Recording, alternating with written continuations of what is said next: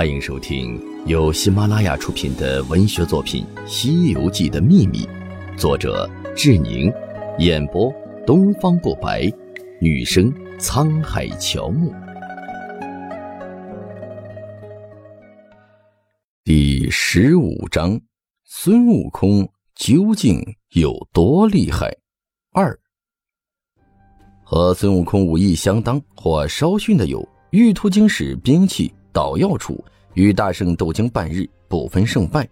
黄风怪兵器是三股钢叉。书中说，那老妖与大圣斗经三十回合，不分胜败。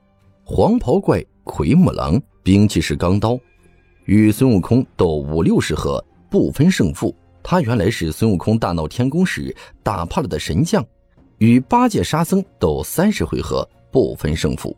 试听结束。欢迎至官方版订阅收听。